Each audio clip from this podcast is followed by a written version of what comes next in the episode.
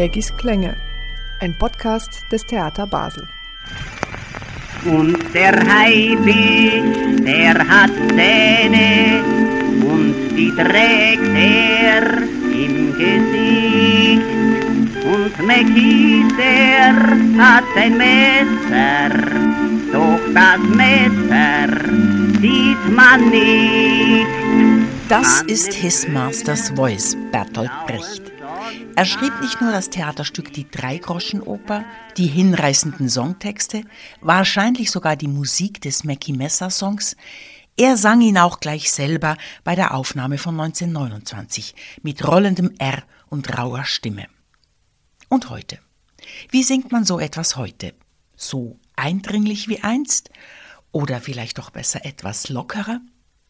Der Regisseur Antu Romero Nunes inszeniert zurzeit gerade die Dreigroschenoper am Theater Basel. Antu, wie wird bei dir gesungen? Alles, was dem Inhalt hilft, ist gut. Aber äh, es ist ja bekannt, dass man eigentlich diese, diese Melodien, die sehr eingänglich sind, auch manchmal spricht. Aber bei uns versuchen wir eigentlich eher Modi zu finden, indem man einfach den Inhalt gut transportiert und dann fetzt das meistens auch ziemlich. Also dann wird es auch sehr abwechslungsreich. Und äh, wir singen eigentlich ein bisschen mit dem Schalk, den Brecht auch hatte, aber auch dem, dem, dem Gefühl, das Brecht hatte zu vielen Dingen. Der, der tut ja immer nur so, als wäre entfremdet und verfremdet von seinem Gefühl. Der ist ja eigentlich eine totale Kitschbirne auch gewesen.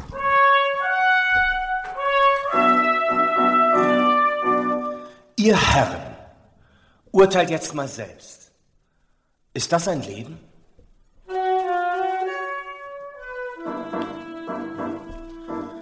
Ich finde nicht Geschmack an alledem. Als kleines Kind schon hörte ich mit Beben die Ballade vom angenehmen Leben. Nur wer im Wohlstand lebt, lebt angenehm. Da preist man uns das Leben großer Geister. Das lebt mit einem Buch und nichts im Magen. In einer Hütte daran Ratten nagen mir bleibe man vom Leib mit solchem Kleister. Das simple Leben, liebe wer da mag. Ich habe unter uns genug davon. Herzlich willkommen zu diesem Podcast. Lauter Ohrwürmer komponierte der junge Weil, als er sich im Frühsommer 1928 mit Bertolt Brecht an die französische Riviera zurückzog. Sie waren ziemlich unter Druck, die beiden. Die Premiere eines neuen Musiktheaters in Berlin war schon für Ende August geplant und viel mehr als ein paar Szenen gab's noch nicht. Darüber hinaus hatten sie auch Großes vor, denn sie wollten damit das Musiktheater von Grund auf erneuern und damit, wie Brecht sagte, der völligen Verblödung der Oper entgegenwirken. Lotte Lenia, Ehefrau von Weil, berichtet über diese intensive Zeit. Die beiden arbeiteten Tag und Nacht wie die Verrückten, schrieben, änderten, strichen, schrieben aufs Neue und unterbrachen ihre Arbeit nur, um ein paar Minuten ans Meer hinunterzugehen. Ich sehe Brecht noch, wie er durch das Wasser watete, die Hosen aufgekrempelt, die Mütze auf dem Kopf, im Mund die vertraute Virginia. Ich kann mich nicht erinnern, Brecht je ganz und gar untergetaucht gesehen zu haben, er muss ein wenig wasserscheu gewesen sein.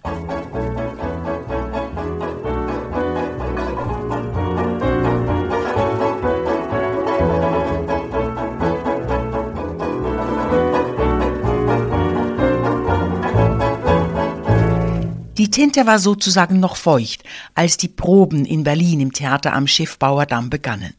Und die Zeichen standen ganz auf Katastrophe. Helene Weigel, die die Puffmutter spielen soll, hat einen entzündeten Blinddarm und scheidet aus. Die Schauspielerin der Polly hat einen todkranken Mann und scheidet aus. Miss Peachum findet ihren Song von der sexuellen Hörigkeit ein Saustück. Sie scheidet nicht aus, aber der Song wird gestrichen. Lucy kann ihre Arie nicht singen, weil zu schwer, auch der Song wird gestrichen. Mackie Messer verlangt einen Auftrittssong, sonst würde er ausscheiden. Peachum droht mit Abreise, weil Text von ihm gestrichen wurde. Filch nutzt das ganze Chaos und verlangt die doppelte Gage. Der Regisseur schmeißt hin, Brecht übernimmt in letzter Minute. Weil hat einen Tobsuchtsanfall, weil der Name seiner Ehefrau Lotelenia nicht auf dem Plakat steht. Die Generalprobe dauert bis 5 Uhr in der Früh. Das ganze Stück ist viel zu lang. Eine Dreiviertelstunde wird in letzter Minute gestrichen und das Publikum sitzt schon im Saal, als die Bühne noch aufgebaut wird. Dann geht der Vorhang hoch und das Publikum schaut auf einen Jahrmarkt in Soho, auf bettelnde Bettler, hurende Huren, auf Mörder und Diebe und auf einen Moritatensänger, dem allerdings gleich in der ersten Strophe sein Leierkasten aussteigt. Frostige Stimmung im Saal.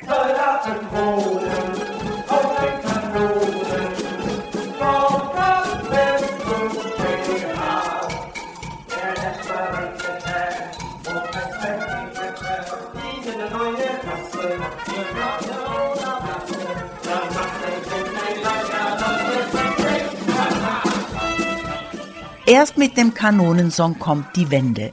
Spontan entfesselter Beifall. Der Zuschauerraum taute nicht langsam auf. Er geriet in Siedehitze. Klatschend, rufend, trampelnd verlangte man eine Wiederholung. Wie Theaterdirektor Aufricht später erzählte. Jeder Satz wird fortan beklatscht. Erst kommt das Fressen, dann die Moral. Applaus. Ja, macht nur einen Plan. Bravo-Rufe.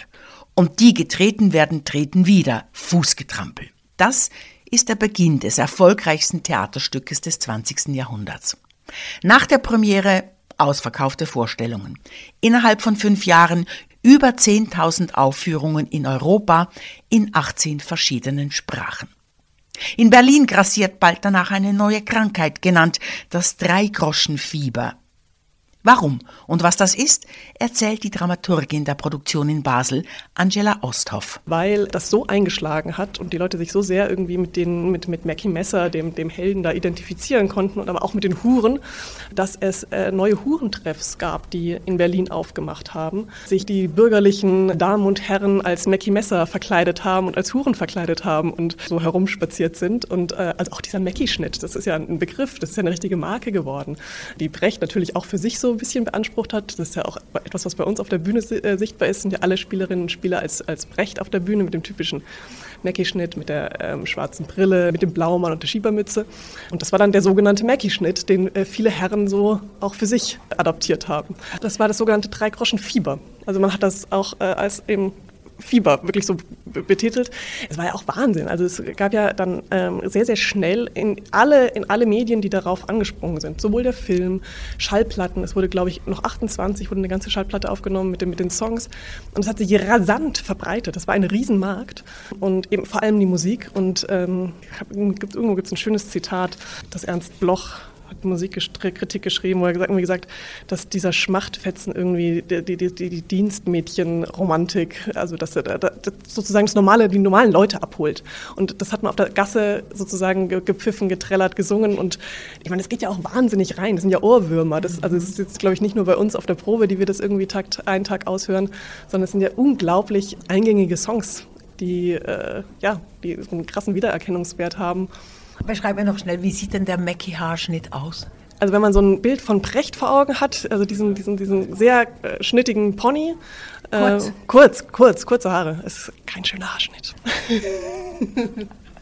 Und ob schon die Dreigroschenoper die beiden, Weil und Brecht, reich machte, jedenfalls vorübergehend, war Brecht über den Erfolg eigentlich unzufrieden mit dem Publikum. Was meinen Sie? Hat er fünf Jahre später in einem inszenierten Selbstgespräch gesagt? Was meinen Sie, macht den Erfolg der drei großen Oper aus? Ich fürchte, all das, worauf es mir nicht ankam. Die romantische Handlung, die Liebesgeschichte, das Musikalische. Denn eigentlich wollte er sich mit seinem epischen Theater nicht an ein Publikum wenden, das lediglich romantisch glotzt und sich von Liebesgeschichten einlullen lässt oder sich gar mit ihnen identifiziert. Das Publikum des epischen Theaters, das sich Brecht wünschte, bliebe stets in kritischer Distanz zum Bühnengeschehen, aktiv nachdenkend, das sich im besten Fall durch das Gesehene zum politischen Handeln auffordern ließe. Dass Brecht auch das Musikalische als nicht zielführend bezeichnet hat in diesem Quote, hat weniger mit der Musik von Weil zu tun, als mit dem, was mit eben dieser passierte im Erfolgstaumel. Die wurde nämlich so lange rauf und runter gespielt, gesungen und gepfiffen, verdudelt, verschlagert und verzuckert, bis ihr sämtliche Zähne gezogen waren und sie lediglich zum Wohlfühl-Bubble Bath verkommen war. Was tut die Inszenierung in Basel, um die Musik aus dieser Komfortzone herauszuholen? Antu Romero Nunes. Ja, der Brecht, der hat da auch, der hat angefangen, sein kleines Organon, wo er uns ja erklärt, wie Theater funktioniert, geht damit los, dass er sagt, Theater ist zur Unterhaltung da. Und deswegen unterhält er auch ganz viel. Und das ist nicht schlecht, weil dann, wenn man unterhalten ist, dann sind die Pforten zur Seele geöffnet. Ich glaube, Komfortzone ist nicht schlecht. Eine Komfortzone, wo man eben sein Herz öffnen kann, ist, ist ein guter Ort. Also niemand kommt ins Theater, um zu leiden, sondern man möchte was erleben. Und trotzdem schicken wir da unsere ganzen Botschaften rein und die sind immer, immer so erschreckend aktuell. Das ist überhaupt nicht erschreckend, das ist man, man ist immer nur erstaunt darüber. Aber in der Stadt, wo ein Bettelverbot immer wieder eingesetzt wird, äh, erklärt sich das eigentlich von selbst, warum man, warum man diesen Brecht machen muss. Ja? Und natürlich auch die bürgerliche Schweiz war schon immer ein guter Nährboden für Brechts Stücke und das hat sich aber nicht geändert. Insofern würde ich sagen, nee, man findet das schon immer wieder aktuell. Vor allem lassen wir viel Spielraum für die Fantasie. Dadurch, dass Brecht immer selber singt und Brecht sich immer selber ansext und anspricht und sich selber belehrt. Und in deiner Inszenierung. In meiner Inszenierung, ja. Ähm, entsteht so etwas wie ein, ein Denkraum, wo jeder seine eigenen Welten sehen kann. Und ich wette, dass jeder Zuschauer, jede Zuschauerin etwas anderes sehen wird. Und das ist eigentlich gut. Es gibt schon viel Spektakel. Also man darf jetzt nicht denken, wir haben nichts vorbereitet. Es gibt viel, viel, viel Spektakel. Aber Spektakel lässt immer Platz für einen selber. Und insofern ist es eigentlich, erst wenn es unterhält, ist es auch was wert. Und wir gehen schon sehr, sehr genau auf den Brecht ein. Wir, wir spielen auch alle seine Anmerkungen. Äh, da ja, gibt es ja immer rechte Fragen. Ne? Man darf ja nur das spielen, was in diesem Buch steht, was man so bekommt vom Verlag. Und wir spielen eben auch die Anmerkungen von Brecht. Die sind fantastisch. Der war ein ganz großer Dichter, ein ganz lustiger, hintersinniger Mensch. Und die mitzuspielen, macht fast mehr Spaß, als das Stück einfach so runterzubeten. Man sieht das Original unverfälschter, als man es je gesehen hat. Auch Kurt Weil hat präzise Vorstellungen, wohin das neue Musiktheater sich entwickeln sollte. Für ihn hatte die Oper im Sinne von Wagner und Strauss ihr definitives Ende gefunden. Die mir vorschwebende neue Form ist richtiges, lebendiges, modernes musikalisches Theater, in dem die Musik nach Ausdehnung und innere Bedeutung gleichberechtigter Partner ist. Modern und lebendig. Das ist einerseits, was in Berlin der 20er Jahre um Weil herum klingt und was er aufschnappt und sogleich verwendet. Jazz, Rhythmen und Begleitfloskeln aus den Modetänzen wie Foxtrot, Tango oder Shimmy – dann aber auch einfach Melodien aus sogenannten Küchenliedern, bisschen sentimental, bisschen kitschig, aber zu herzegehend. Dann Kesse Berliner Schlager und vieles mehr. Und das alles vermischt er kongenial. Mit einem Choral zum Beispiel, mit einer Fuge. Oder er packt alles zusammen in ein großes, opernhaftes Finale hinein. Nun ja, Handwerk, das hat er. Er war ja schließlich Schüler in Ferruccio Busonis Meisterklasse in Berlin. Das alles zusammen gibt dann diesen unverkennbaren Weil-Songstil mit schmissigen Rhythmen, schrägen Harmonien und bei dem auch immer was Bekanntes aus dem Hintergrund hervorgrinst und der doch absolut unique ist. Sebastian Hoffmann ist Posaunist, Theatermusiker in Hamburg und Berlin und er kennt die Musik Weils seit seiner Kindheit. Sebastian Hoffmann wurde nach Basel geholt, um die musikalische Leitung der Probenarbeit zu übernehmen. Über den Weilschen Stil und was in dieser Musik alles drin steckt, sagt er. Ja, einige Sachen. Also einmal so die in den 20er Jahren gängige Unterhaltungsmusik aus Deutschland. Also so wie, was gibt es da so an Komponisten? So, ähm, jetzt mit einem Friedrich Holländer oder so, dieser alte Schlagerkomponist. Einige Stücke sind auch eher so im Marschrhythmus, aber das war ja damals auch noch recht verbreitet so, obwohl das Kaiserreich schon zehn Jahre Geschichte war. Ne? aber war auch noch beliebt. Und die dann ja auch eher so als Parodie, also wie jetzt zum Beispiel im Kanonsong oder so, ne? um das nochmal auf die Spitze zu treiben. Und da muss man auch überlegen, dass häufig auch, also bei, vielen Stücken auch so eine, ein, ein parodistischer Hintergrund herrscht. Ne? Also dass einfach Sachen auch dann wie eine musikalische Karikatur so ein bisschen auf die Spitze getrieben wurden. Ein Beispiel bitte? Nehmen wir auch wieder den Kanonensong.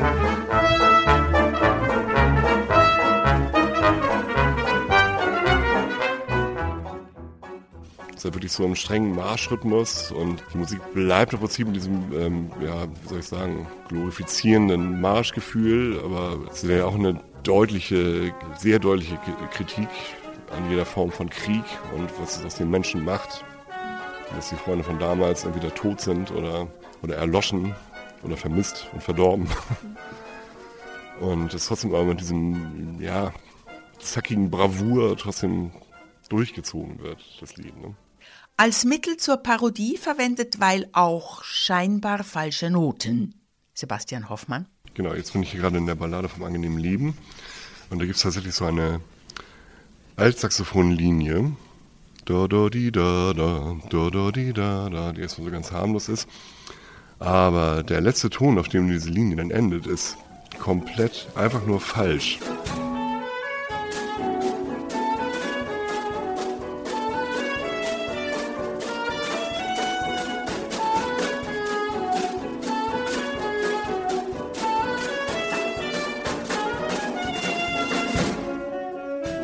Ja, was heißt falsch? Aber der, der letzte Ton schreit so richtig heraus. Ne? Und das wäre zum Beispiel ein gutes Beispiel für so wirklich bewusste Disharmonien so in der Musik. Und dann gibt es da auch noch den Morgenchoral des Peachem. Ein feierlich frommes Stück, das nur mit Harmonium begleitet wird. Jonathan Jeremiah Peacham, der Chef des Bettlerunternehmens, skrupellos und grenzenlos profitgierig, singt dazu den ziemlich unheiligen Text vom verrotteten Christen, der Bruder und Frau verschachert, aber beim jüngsten Gericht dann schon die Rechnung präsentiert bekommen wird. So klingt die Begleitung.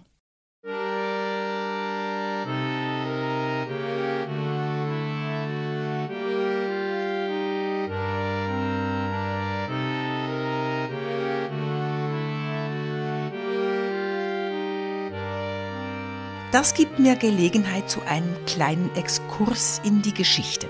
Nach London ins Jahr 1728. Da schrieb nämlich John Gay seine bitterböse Gesellschaftssatire The Beggar's Opera, in der er abrechnet. Mit der höfischen Gesellschaft, mit den zeitgenössischen Theaterkonventionen und mit der italienischen Opera Seria, mit der ein gewisser Georg Friedrich Händel den englischen Opernmarkt geradezu flutete. Damit räumten John Gay und sein Komponist Johann Christoph Pepusch auf. Der guten Londoner Gesellschaft stellten sie die Londoner Unterwelt gegenüber, vertreten durch Bettler, Diebe, Huren, Mörder und so weiter. Man lebt nicht in Moral, man lebt von Moral. Etwa so. Als The Beggars Opera aufgeführt wurde, war es ein Riesenerfolg. In den Anfängen des 20. Jahrhunderts dann ploppt das Stück, das eine längere Zeit in der Versenkung ruhte, wieder auf. Wieder ein Großerfolg. Elisabeth Hauptmann, Brechts Mitarbeiterin, las davon, besorgte sich den Text, begann mit dem Übersetzen und zeigte es Brecht. Der greift danach, holt sich Weil an Bord, verkauft die Idee an Ernst Josef Aufricht, den reichen, aber unerfahrenen Direktor des Theaters am Schiffbauerdamm. Den Rest der Geschichte kennen Sie. Aber so fing das eigentlich an mit der Dreigroschenoper und Mr. und Mrs. Peacham, Polly, Lucy und McKeith, alles schon da gewesen. Auch Weil hat sich mit dem Original und der Musik von Johann Christoph Pepusch beschäftigt. Jener hat übrigens, um seinen Protagonisten gerecht zu werden, einfache Lieder und Balladen, Moritate und Tänze komponiert oder bearbeitet. Und eben einen Choral, der klingt bei Pepusch so.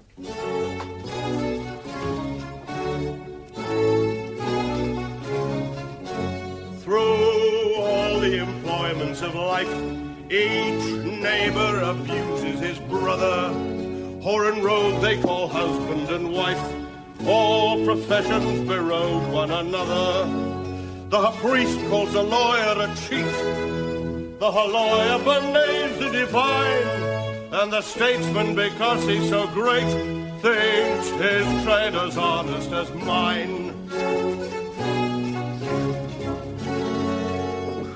Feierlich, schreibt Weil zwar über seine Version des Morgenchorals, behält die Melodie und die Harmonie, ja sogar die Tonart bei, wählt dann aber anstelle eines kleinen Orchesters nur ein Harmonium als einfache, auf jeden Fall billige Orgelvariante, die ja eher nach Jahrmarkt als nach Gottesdienst tönt.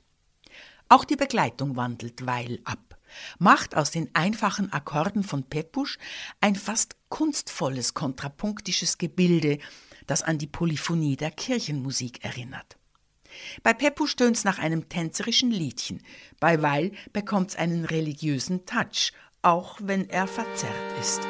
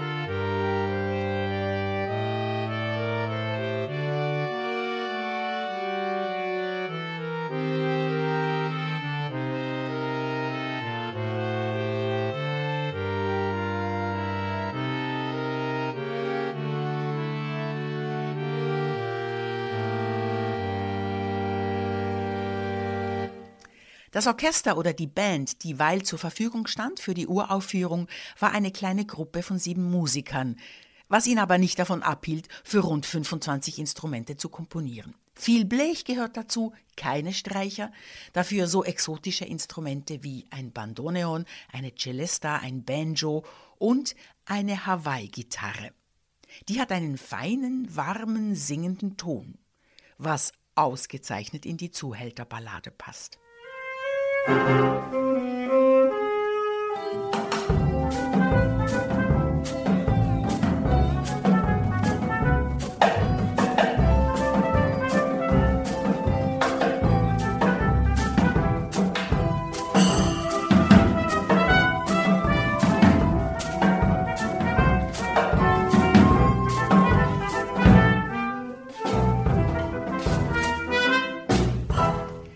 Rasmus Nissen, der in der Band Gitarre, Banjo und eben auch Hawaii-Gitarre spielt, war so nett und hat die kleine Melodie noch einmal gespielt. So hört man sie definitiv besser.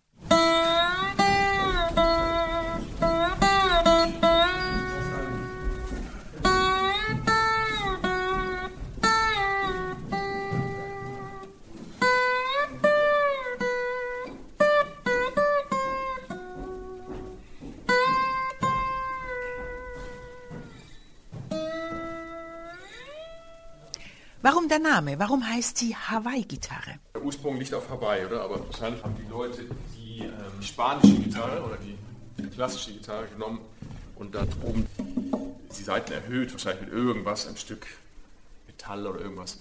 Und dann, dann ist halt so gespielt, also Schoß, Schoßgitarre ja. und dann irgendwie ein, ein Messer genommen oder ein Stück Glas und dann halt so gespielt.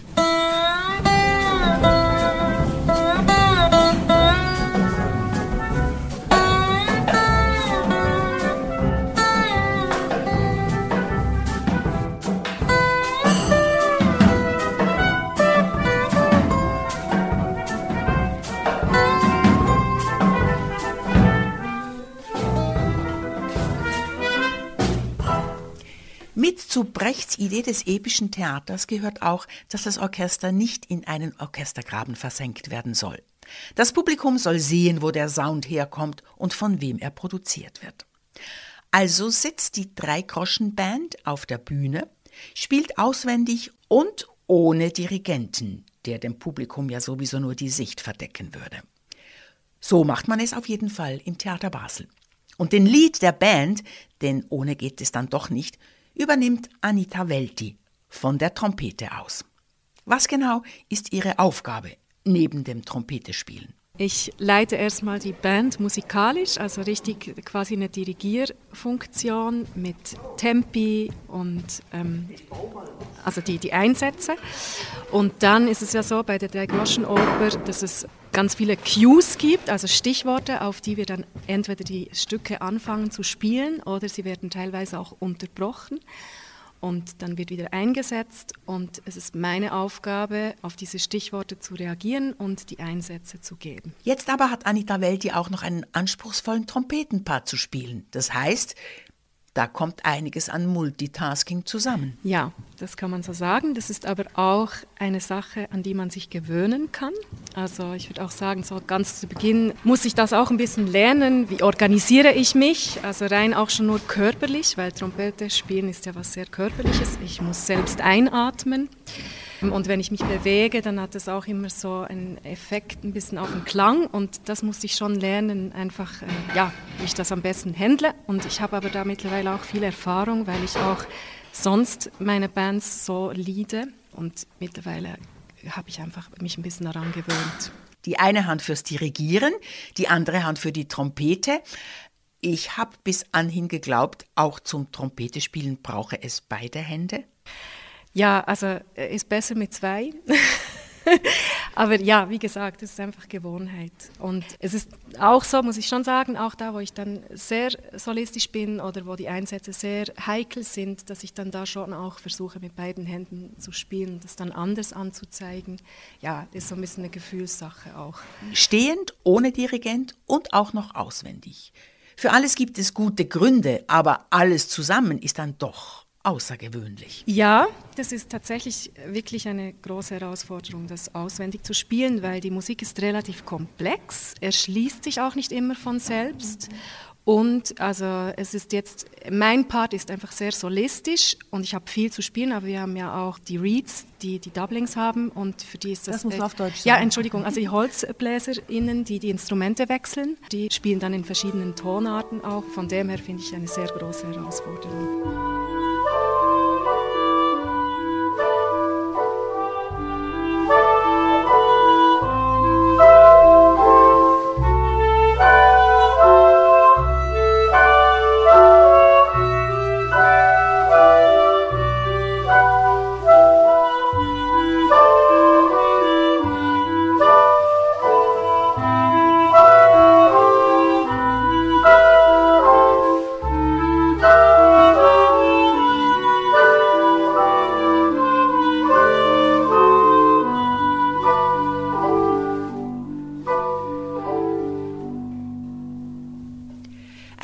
Von sieben Musikern, eine Partitur für 25 Instrumente, ähm, irgendetwas geht da nicht so recht auf.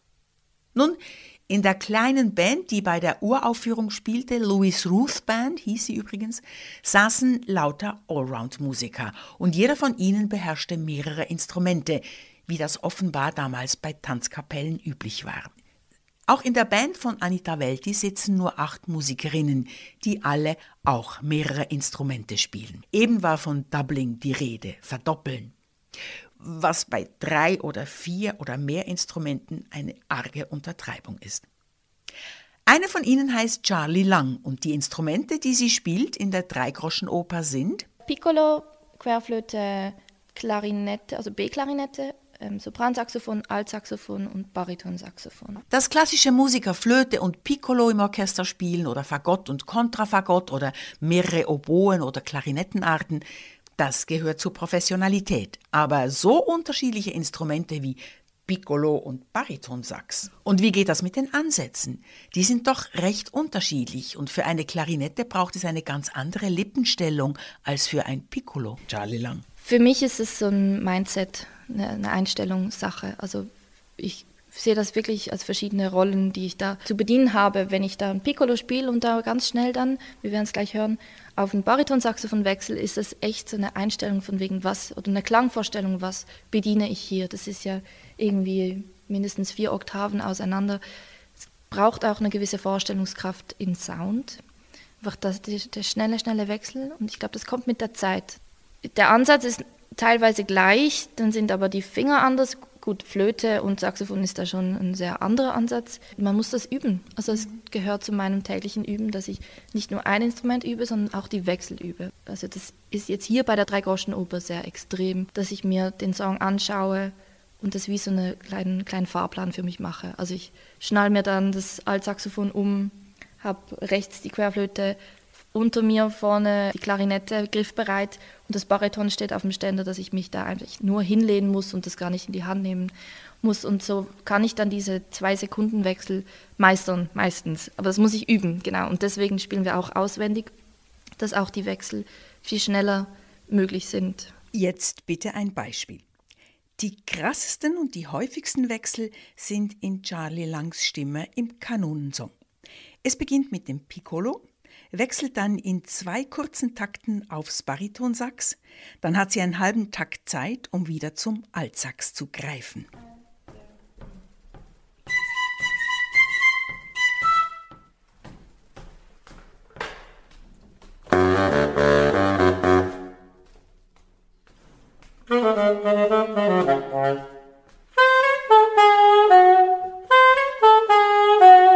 Und der Rest zur Klarinette, zum Altsax und schließlich zum Piccolo scheint geradezu gemütlich zu sein.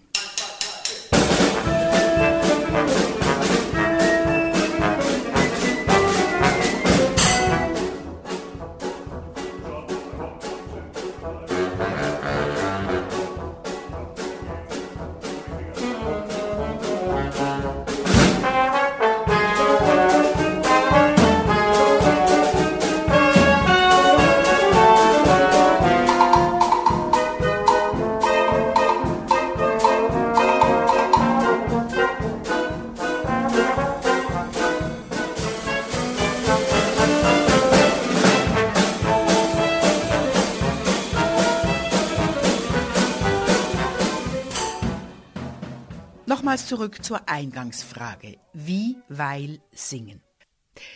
Ich habe Sebastian Hoffmann, dem Posaunisten und Leiter der musikalischen Proben, drei Ausschnitte vorgespielt aus der Ballade von der sexuellen Hörigkeit und ihn gebeten, sie zu kommentieren. Da ist nun einer schon der Satan selber, der Metzger er und alle anderen Kälber, der frechste und der schlimmste Uhrentreiber. Wer kocht ihn ab, der alle abkocht? Weiber! Das fragt nicht, ob er will, er ist bereit. Das ist die sexuelle Hörigkeit. Das ist nicht Nina Hagen. Doch, das ist Achso, ja, wie man sie kennt, ne? würde ich sagen. Nina Hagen, wie man sie Ja. kennt. Ja. Mhm. Ähm, Too much? für ihre Verhältnisse vielleicht nicht, aber auf jeden Fall jetzt nicht mehr so prosaisch, wie das vielleicht vor 95 Jahren mal konzipiert war.